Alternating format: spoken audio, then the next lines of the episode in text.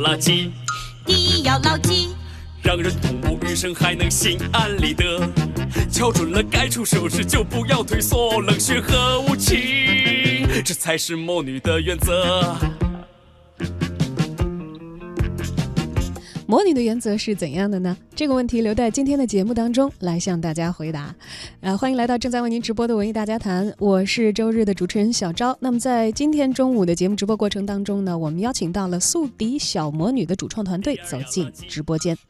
首先给大家介绍一下什么是宿敌小魔女啊？这是日本四季剧团的家庭音乐剧，在日本呢已经连续演出了三十六年，感动了无数的孩子和家庭。日前呢，保利剧院透露，该剧的中文版会在十一月三十号开始在保利剧院演出，此后呢，还将在国内的五十座城市进行一百场的巡演。《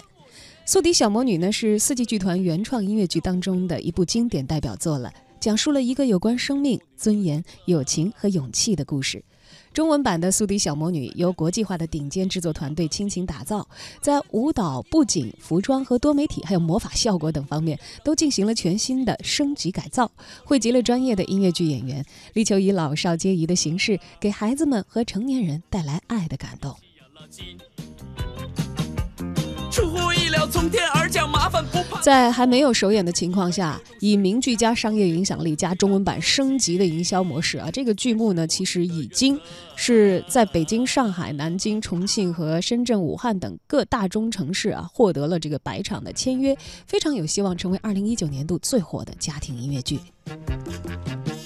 而就在它正式上演之前，我们今天非常荣幸的请到了该剧的总策划、制作人王祥浅、导演石璐和主演陈雨萌来到我们的直播间，欢迎三位。啊，大家好，各位听众，我是《宿敌小魔女》的制作人王祥浅。呃，各位听众，大家好，我是《宿敌小魔女》的导演石璐。各位听众，大家好，我是《宿敌小魔女》的主演陈雨萌。嗯，宿敌小魔女，今天我们的主创团队分别派了三位啊，分工不同的代表来到我们的直播间，但我们的团队其实会更庞大一些啊。首先，请我们的总策划和制作人来介绍一下这部剧目吧。为什么会想到呃引入这样的一个作品呢？啊，对，就像刚才主持人提到的，这部剧呢，在日本四剧团已经上演了三十六年的时间。呃，那么日本四剧团呢，它又是一个呃，在日本乃至全亚洲最大的一个音乐剧剧团。呃，现在上演的《狮子王》然后《猫》这样的经典的呃音音乐剧也有很多，呃，特别是很特殊的，它有四十多部原创的音乐剧。这其中呢，《宿敌小魔女》就是原创音乐剧里面最具代表性的一部。嗯，讲述了一个。爱和勇气，然后，呃，包容这样的一个很魔幻的一个故事，所以这部剧呢，在日本又经历了这种就是，呃，时间的检验、市场的检验，那么，呃，拿到中国来又是很接地气，然后，呃，和这个时代又很接轨的这么一部剧，所以我们特别有信心把它做好。然后我们又，呃，聘请了国内非常优秀的团队，所以呢，就从今年开始，呃，由。呃，保利剧院管理有限公司和四季欢歌共同出品和制作，我们引进了这部剧的中文版权。嗯，那么引进了之后，其实本土化的改造对于一个艺术作品来说，它还是一项挺艰巨的挑战的啊。对，是这样的啊。我们知道，其实这个音乐剧可能大家最初的印象还是觉得它发源于欧美，呃，日本的音乐剧相对的来说，我们了解的作品要少一些。那么，呃，四季剧团也好，还是这个日本式的音乐剧也好，它都有哪些艺术上的特点呢？嗯，确实。呃，音乐剧源自于欧美，嗯，但现在有有一百多年的时间吧。那么日本呢，实际上从欧美引进了大量的版权，然后制作成日文版。呃，如果说特点的话呢，我觉得四剧团的音乐剧可能更严谨，然后制作也更精良吧。呃，这部《宿敌小魔女》呢是他们的原创音乐剧，就是取自于一个，呃，就是一个魔幻的一个小说，然后由日本的最著名的，呃，剧作家还有。就是音乐的这个作曲，然后把它写成了音乐剧。在这部戏里，确实有一些就是日本的这种音乐的这种这种格调，然后包括呢，就是反派。刚才我们正好放到那一段的音乐哈，他把这个反派写的非常的幽默，嗯，然后是用这种进行曲的这种形式，然后来把他的一些内心啊什么的去表现出来的，非常有趣。所以我呃建议大家到这个剧场里边来看一看一部，呃又有欧美元素又有日本元素又。加上我们中国的这个呃团队打造的一部，就是风格很特别的一部音乐剧。这才是魔女的原则啊！好的，接下来的问题我们问一下石路导演啊，这个刚才我们的制作人讲到了源自于欧美的艺术形式，然后他注入了很多的日本元素，包括他的这个旋律的编写等等这些音乐的这个艺术方面的技术处理的细节，它其实是很有很多的舶来色彩的，不管是西洋的还是东洋的，但是最终的本土化这一点，其实还是要靠咱们本土的艺术工作者来完成啊。那么对于您来说，这个您是因为什么样的缘由接下了这个工作？这个工作对您来说的吸引力和挑战又是在什么样的地方？呃，首先我是呃一个音乐剧的呃呃忠实的呃爱好者。那么在音乐剧的这个行业里，呃，从演员一直到幕后导演，包括做这个音乐剧的老师，那么我已经从从事了呃二十五年的音乐剧的工作。那么我本人也是在四季剧团呃工作了十年，做了十年的演员，演了十四部音乐剧。呃，这部戏首先我要感谢这个王向前老师，呃，能够呃邀请到我来这个指导这一部戏。那么。《苏迪小魔女》这部戏，我原来在四季剧团，呃，我没有参加过，但是我看过，对这个戏也是非常了解的。呃，首先这个戏的主题我是非常喜欢的。那么像向强老师刚才说的一样，它是呃讲述了一个爱、包容，呃，这么这么样一个主题。那么因为我本身是一个父亲，那么我的孩子今年七岁了，那么呃，在跟这个孩子这个。呃，交流互动的过程当中，我发现，呃，不仅仅是我的孩子，那么我发现，呃，大多数孩子，呃，在现当下的社会，呃，可能他们缺少了一种对这个爱的认识，那么缺少了一种感恩的态度，呃，那么我想，呃，通过这部戏，呃，不仅仅是让让我的孩子看到，我觉得要让我们全国的孩子看到。那么他们在这个呃现当下的社会，他们在这个成长的过程当中，那么如何去呃让他们理解爱，呃学会感恩，学会说谢谢，呃让他们知道人与人之间应该是相互帮助，呃相互关爱，这样我们的这个社会才会发展的越来越好。嗯，是把这个一些教育的意义，其实深深的放到了我们的艺术创作的过程当中的，这是打动您的一个原因啊。那么在这个呃本土化方面，咱们具体的工作其实遇到的最大的难点又是什么呢？呃呃，这部戏原来在四季剧团的原创最早的时间应该是在八二年，嗯，那么延续至今，那么呃四季剧团原版的剧目在舞美的服装包括编舞。呃，舞台呈现上基本还是保持了最初的原汁原味儿。呃，那么我们这次新的创作，呃，跟第一次呃八二年的创作已经时隔了三十多年了。对。那么，我想从这个观观演的观感上，那么首先我们从舞美上进行了一个颠覆性的这个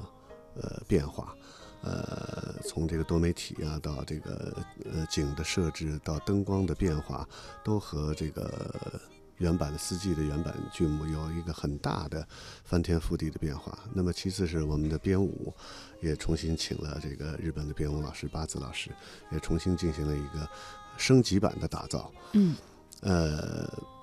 包括我们在这个人物的服装造型上。呃，也是进行了一个全新的尝试。那么可以说和原四季的原版，可以说除了音乐和剧本是同样的之外，其他的应该来讲应该是一个全新的创作。嗯，在创作的过程当中，对它的很多的细节进行了当代化的调整和中国化的调整啊，是呃，像像包括其实我们现在所听到的这些唱段，它的这个。词都是大家可以直接听懂的中文的词，而不是用这个外文的原版来演唱。这对于这个观众来说是非常容易理解的。但是其实可能这中间的翻译的过程是一个需要很多细心的功夫去，你让它信达雅，而且还要适合这个节奏和旋律唱出来，符合中文的这个表意和表情的。我们先来感受一段中间的唱段。心里的温暖汇聚成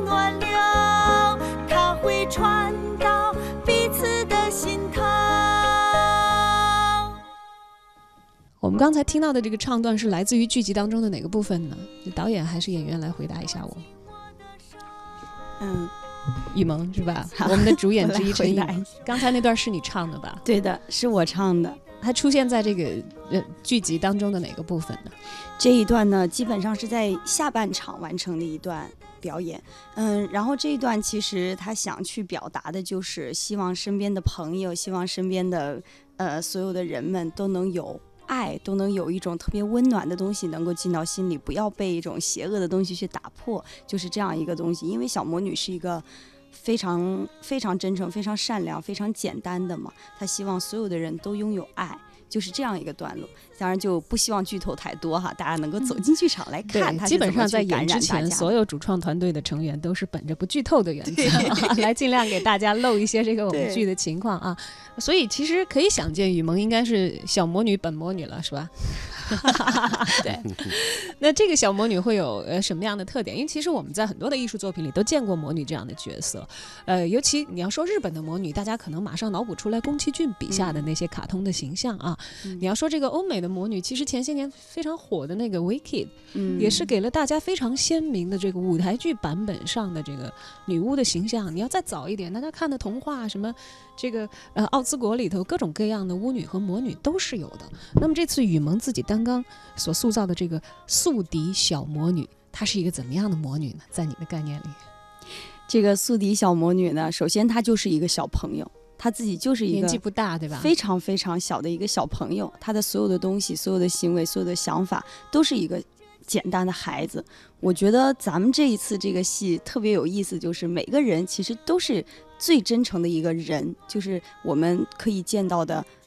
丰丰富富的人物的形象，包括这个小魔女，就是一个简单的孩子，她特简单，特别淘气，特别聪明，特别爱玩儿，然后可能也并不是一个真正意义上特别好的孩子，绝对，但也绝对不是一个坏孩子，就是这样一个有血有肉的孩子。首先，然后他会一点魔法，会一点他喜欢的，呃，变出一点他喜欢的小东西，就这样的一个人物。然后最后呢，通过很多的爱，通过很多的善良，通过很多的温暖和他心里最真的那个东西，去感化了真正魔女的那种邪恶的一面吧，就是一个这样非常简单的一个一个故事。所以小魔女，我觉得对于我来说，我可以完全变成一个孩子在台上，然后完全是让自己抛开一切去做一个小孩，回到原来的那个状态。嗯，觉得非常有意思。嗯，让自己回到一个嗯其实，在现实生活当中可能也年龄的时间的这个距离离得比较远的一个状态，去寻找那个本初的自我啊。嗯不过话说回来，其实艺术本来一直在做的，可能也就是这样的事情。嗯我们剥离开这个世俗生活当中，咱们层层的壳和情感上一层一层的这个迷茫，去找到那个最单纯的原点，从那里不断的去汲取力量。但这个过程里头，可能有善和恶的对抗，有伤心，有失望。那么，其实刚才听雨萌讲这么些，虽然她也不愿意多说，尽量的保持不剧透啊，但我总觉得好像这个小魔女是不是一个挺坚强的一个孩子呀？导演，呃，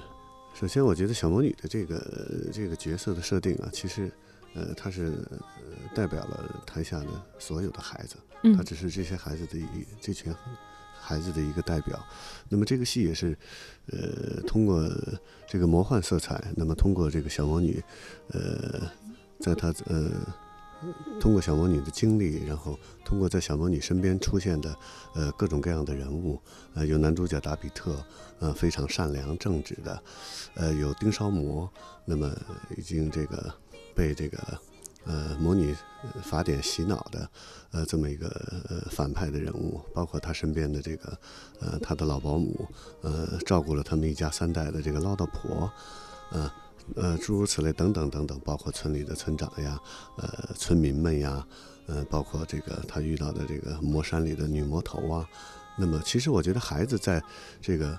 我们引射到这个现实的生活当中，在孩子的成长经历过程当中，他也会遇到各种各样的呃呃好的、坏的、善的、恶的。我觉得，那么在这个当中，那么他如何去选择？那么其实孩子的成长是呃很大一方面是受到环境的呃影响的。嗯那么，呃所以我觉得这部戏其实不仅仅是呃单纯的给孩子看的，我觉得这部戏是一部老少皆宜的戏，大人看到了这部戏也会有所反思，有所反省。那么，将来如何去面对孩子的教育，呃，如何去跟孩子相处，如何去这个给孩子进行正确的引导和疏导。我觉得这个其实这个戏里抛出了很多的话题，那么它只是用了一个魔幻的色彩这样的一个故事，来呃映射出现当下的这个社会的这个对孩子的关爱，对孩子的教育，我们应该如何正确的引导孩子等等。嗯，其实要说的话，既然这个里头呃苏迪小魔女，小魔女是孩子的化身，那她身边的这种各种各样的正面的、反面的角色，可能也就是孩子在自己的生活当中所可以接触到的人和环境的化身啊。是的，觉得走进剧院去看的这个大人们，可能也可以对标一下，看看自己，可能自己对标的不是某一个人。嗯你好的时候可能是那里头正面的一个人物，你不好的时候可能你也扮演了里头不太好的这样一个魔鬼的一个角色啊。但是其实我们成年人为孩子支撑起他最初的世界的时候，你就是他环境当中非常重要的一部分。其实在这个戏里头，可能就是用艺术化的方式把这个生活当中那些庸常的东西给它提炼出来，一种富有美感的方式啊，让大家去接受和了解，最终呢，对于我们的生活有一个回馈和反思，也从中汲取更多的力量。不过雨萌在这个最初进入剧组的时候，导演是看上她身上的哪一点特质，觉得她可以，嗯，就她来吧，这个小魔女的。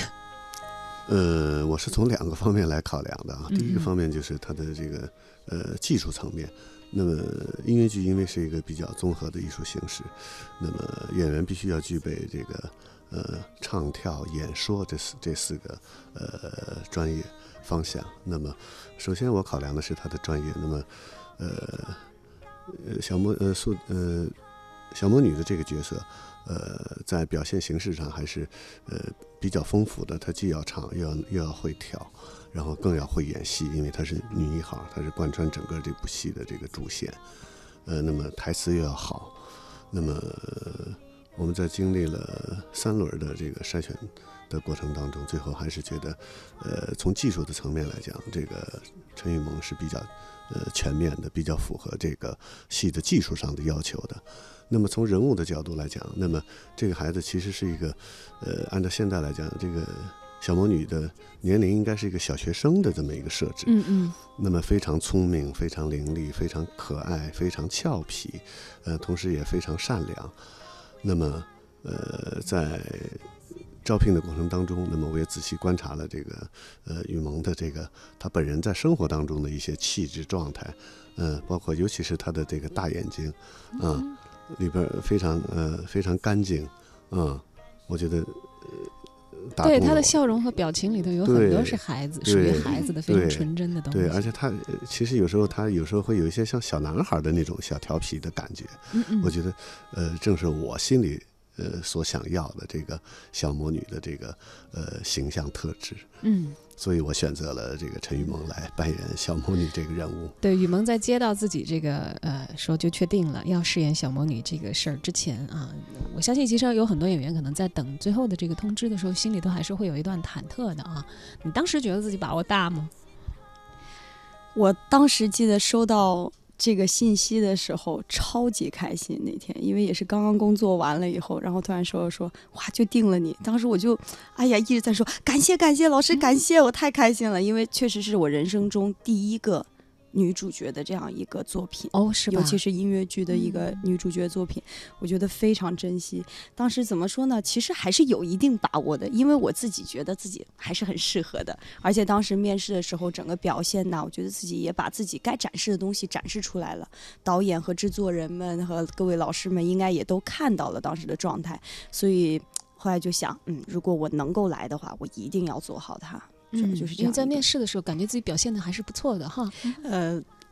正常吧，当时也是有点 紧张，真的有点紧哎，张。当时考你的时候，让你唱的什么呀？表演的什么？呃，我唱了一个那个关于长腿叔叔的一个选段，嗯，嗯唱的然也是很有童后表演话感的。嗯，呃呃呃，也也是一个音乐剧童话感的音乐剧，一个小姑娘的一个选段，然后演了一个也是一个儿童剧的一个片段，叫做“你看起来好像很好吃啊”这些片段，反正都是关于孩子的一种表表达。好的，今天嗯既然你已经早就面试过了，我们就不考你同样的东西了。